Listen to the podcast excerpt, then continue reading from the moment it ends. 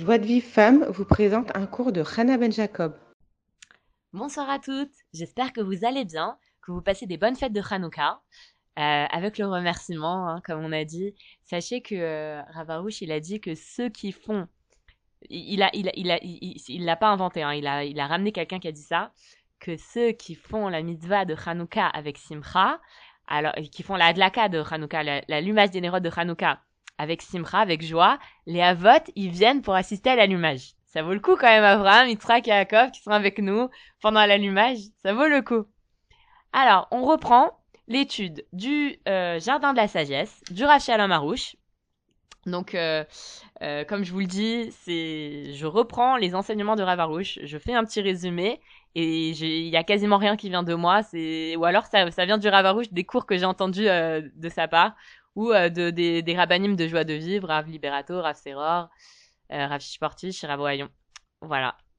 Euh, alors, donc là, on avait, on a raconté donc l'histoire du sage et du simple, et on arrive au moment où, donc on a dit qu'ils ont grandi dans la même école, ils étaient, il y en avait un qui était plus intelligent que l'autre, et maintenant, à un moment, il y a les parents de, du sage et du simple qui deviennent pauvres, et, euh, et donc là, à ce moment-là, les enfants ils commencent à grandir.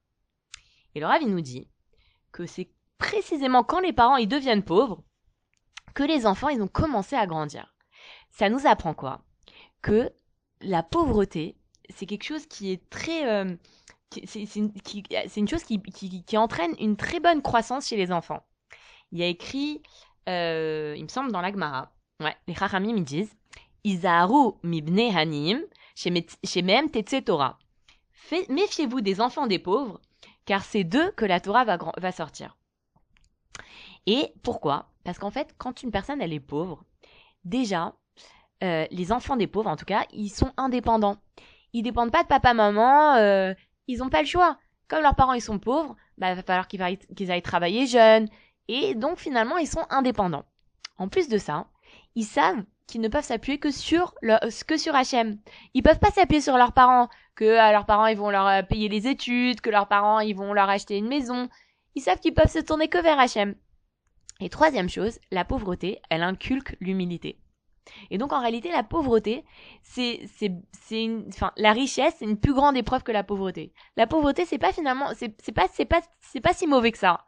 C'est euh, vraiment, il y a des, il y a des, il y a des, des, des, des qui ont vécu dans une très grande pauvreté, et c'est des gens très très élevés euh, spirituellement.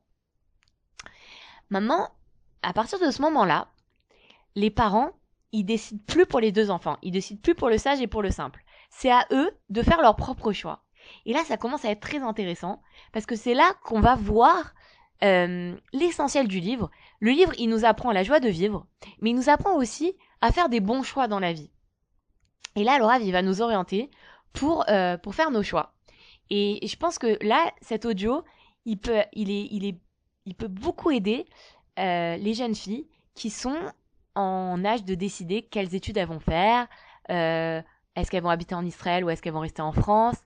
Là, c'est vraiment un très très bon conseil parce que quand on est, euh, quand on est en terminale, en première, en terminale, on est au lycée, on commence à, réfléchir à un métier. Et bon, alors d'abord, on ne sait pas quel métier, il y a tellement de métiers à faire. On sait pas, euh, on sait pas quel métier nous convient, quel métier nous plairait. Euh, on ne les connaît pas tous.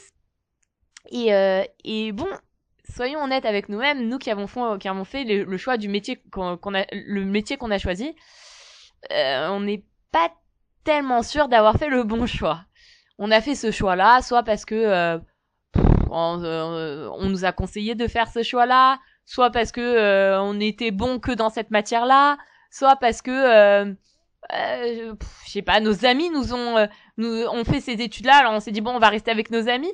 Et finalement, on n'a pas vraiment choisi, on n'a pas, on s'est pas posé la question, on n'a pas demandé à HM, carrément, on n'a pas demandé à HM, HM, qu'est-ce que je dois étudier comme métier, vers quelle voie je dois me diriger? Et là, Ici, on voit que euh, le, le, le, simple, qu'est-ce qu'il a choisi comme... Et, ah, pardon.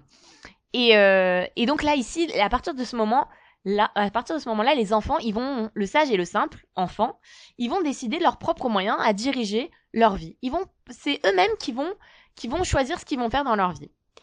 Et le, le Rav, il nous dit, écoutez ça vraiment, mesdemoiselles euh, qui sont, qui, qui, qui êtes en première terminale, qui, euh, qui vous posez cette question, qu'est-ce que je dois faire dans la vie?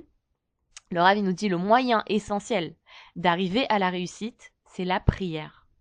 Parce que la prière, c'est le, le pouvoir qui est donné à l'homme pour surmonter les épreuves de sa vie. Et Rabbi Nachman, il dit que l'arme essentielle de l'homme juif, c'est la prière. Ça veut dire que tout le monde sait prier.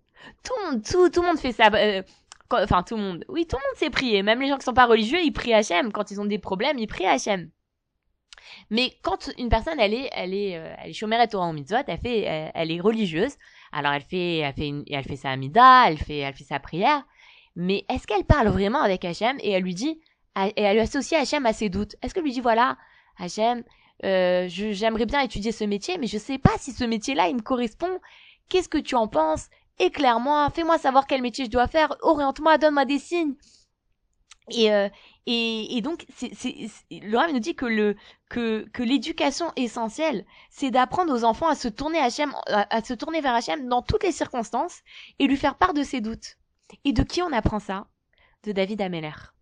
David Ameller, quand il était enfant, il a été rejeté par ses frères. Parce que on pensait que c'était un mamzer. En fait, l'histoire, c'est comme ça, c'est que euh, Ishai, le père de David Ameller, il était marié avec une femme juive, et lui, il était descendant de Ruth.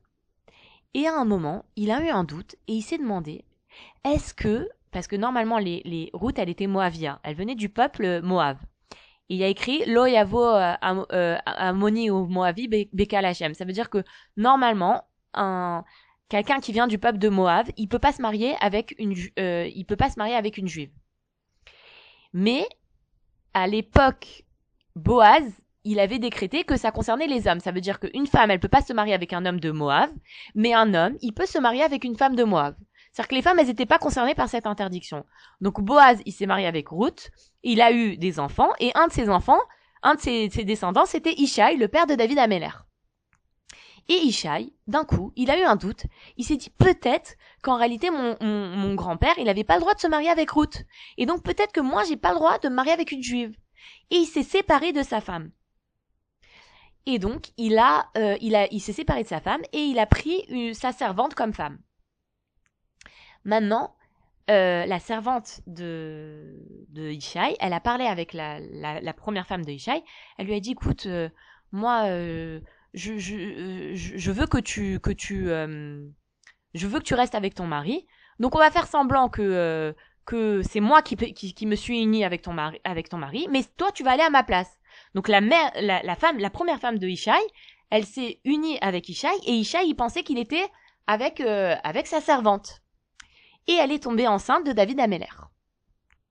Et donc, quand on a vu que la première femme de, de Ishai, elle était enceinte, on a pensé que la femme de Ishai, elle avait trompé Ishai avec un autre homme, et donc l'enfant qu'elle avait dans son ventre était un mamzer. Or, elle s'est unie avec son mari, donc c'était pas un mamzer. Et donc du coup, quand il a grandi, quand il est né, tout le monde l'a mis de côté en pensant que c'était un mamzer. Et comment ils l'ont mis de côté? Ils l'ont envoyé paître dans les euh, dans les euh, il, était berger, il allait dans les il était tout seul, toute la journée il était tout seul, il était berger. Et qu'est-ce qu'il faisait toute la journée? Il priait Hachem. Et, c'est comme ça qu'il a prié Hachem et qu'il a, il a écrit les Teilim et tout ça. Et, et c'est comme ça qu'il est devenu roi d'Israël. Parce qu'il a associé Hachem à ses problèmes. Et c'est ça qu'on apprend de David Ameller. Ça veut dire que quand on a, quand on est dans un carrefour dans notre vie, on est dans un tournant dans notre vie, ce qu'il faut faire, c'est se tourner vers Hachem. Et le, et le, et lui faire part de nos doutes. Et, euh, et le simple, qu'est-ce qu'il a fait? Lui, il s'est dit comme ça. Il s'est, il a, il a, il s'est tourné vers le métier de cordonnier. Il savait qu'il était simple. Il savait qu'il n'avait pas une très grande chorma. Et donc, il s'est dit, moi, je vais faire un métier qui, qui est selon mes capacités. Et c'est ce qu'on appelle Amakir et Mekomo, comme c'est écrit dans la, les Pirkei Avot, que, euh, que, que, on parle d'une personne qui est Makir et Mekomo, qui connaît sa c'est, une des qualités, une personne qui connaît sa place. Le sage, il connaissait sa place. Il voulait pas euh, avoir un métier euh, euh, hyper euh, avec beaucoup de responsabilités, euh, très valorisant. Il savait qu'il avait un, un, un intellect limité. Il a appris un métier manuel, cordonnier. Par contre, le sage, lui, qu'est-ce qu'il s'est dit? Et il avait le droit de se dire ça. Il s'est dit Moi, je suis intelligent, j'ai envie d'utiliser mes, aptitudes intellectuelles. Mais qu'est-ce qu'il a fait? Avant de d'aller à gauche ou à droite, il a commencé à réfléchir. Et effectivement, il faut réfléchir. C'est une chose très importante de réfléchir. Mais il faut que cette réflexion, elle soit orientée vers, euh, vers la, la volonté divine. Et pas, elle soit pas inspirée de tes propres idées. Parce que là, qu'est-ce qu'on voit? Que quand une personne, elle suit ses propres idées, elle va se tromper. Et c'est ce qu'on voit ici dans le sage. Le sage, il a commencé à dire, moi je suis intelligent, je vais voyager, je vais apprendre tel métier, je vais faire ci, je vais faire ça. Et où elle a mené son intelligence? Elle l'a mené à, la plus grande pauvreté qui soit, à être euh, euh, maudit par des démons, parce que il a utilisé son propre intellect.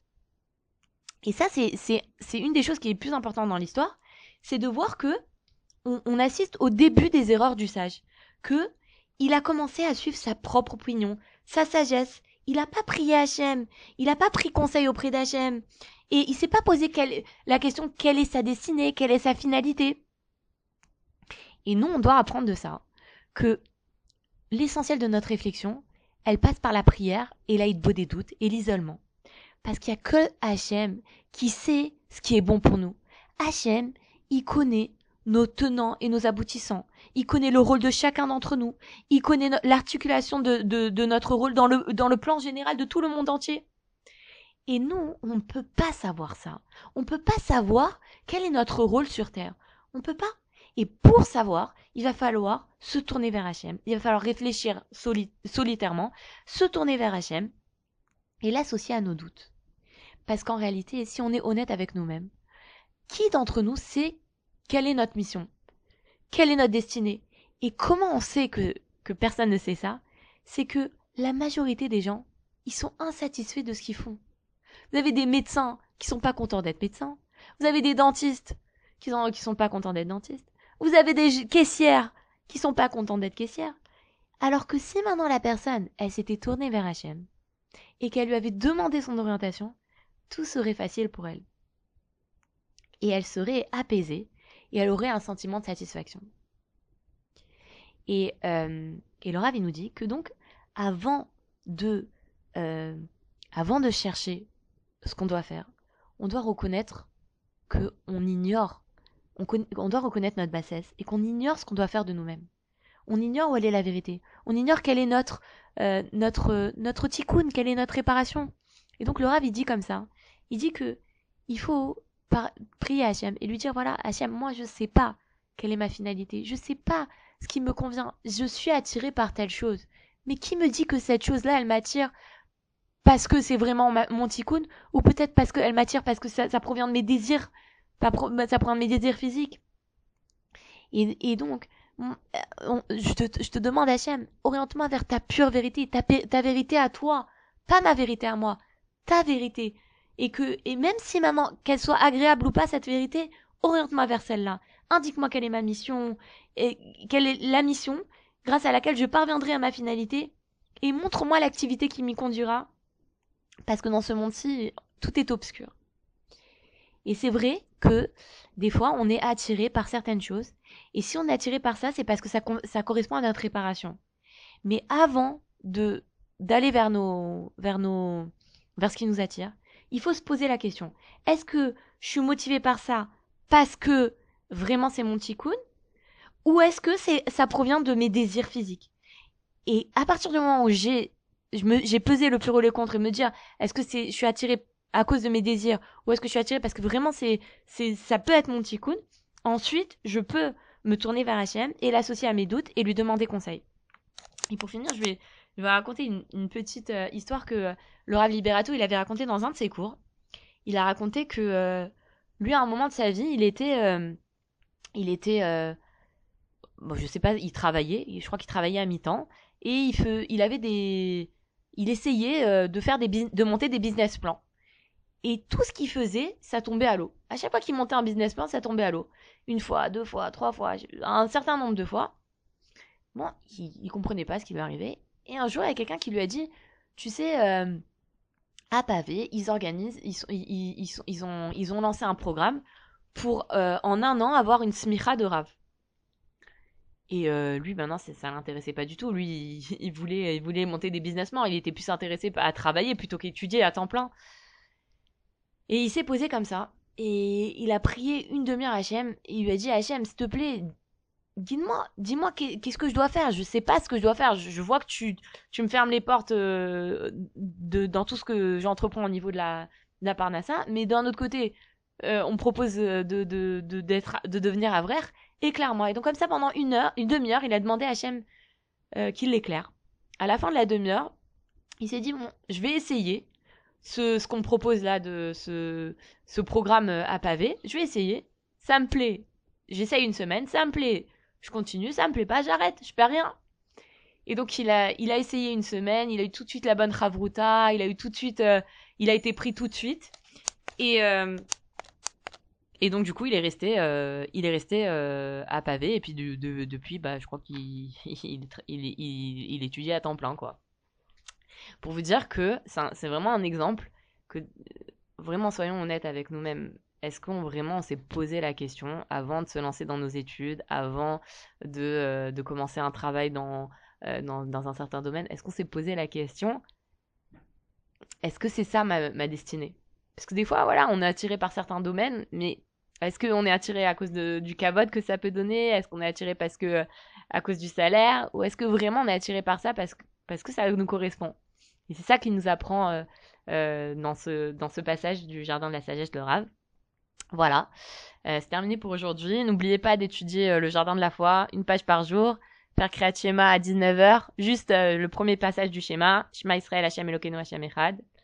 Et, euh, pour celles qui peuvent euh, soutenir cette, cette magnifique opération de la diffusion du Jardin de la Foi à tous les juifs de France, je vous invite à aller sur joiedevivre.org, joie, chiffre 2, vive.org, et de faire un don. Euh, voilà, ça, ça ne peut qu'aider. On- Même si maintenant vous pouvez faire qu'un don de 26 euros, c'est pas, pas 18, j'avais dit 18, je m'étais trompé, c'était 26 euros. Même si vous pouvez faire qu'un don de 26 euros, vous savez pas, peut-être que ce livre-là, que ce don-là, il va arriver à quelqu'un, et cette personne-là, elle va se réveiller, et elle-même, elle va diffuser peut-être euh, 100 livres, on sait pas. Alors voilà, je, je, je vous dis, c'est très dur pour moi de demander à des personnes de faire un don, mais là, ça me tient vraiment à cœur, et euh, je pense que c'est une opération extraordinaire, parce que le Jardin de la Foi, pour quand on l'a vraiment bien lu, ça nous transforme la vie. Alors partageons, partageons, participons à ça.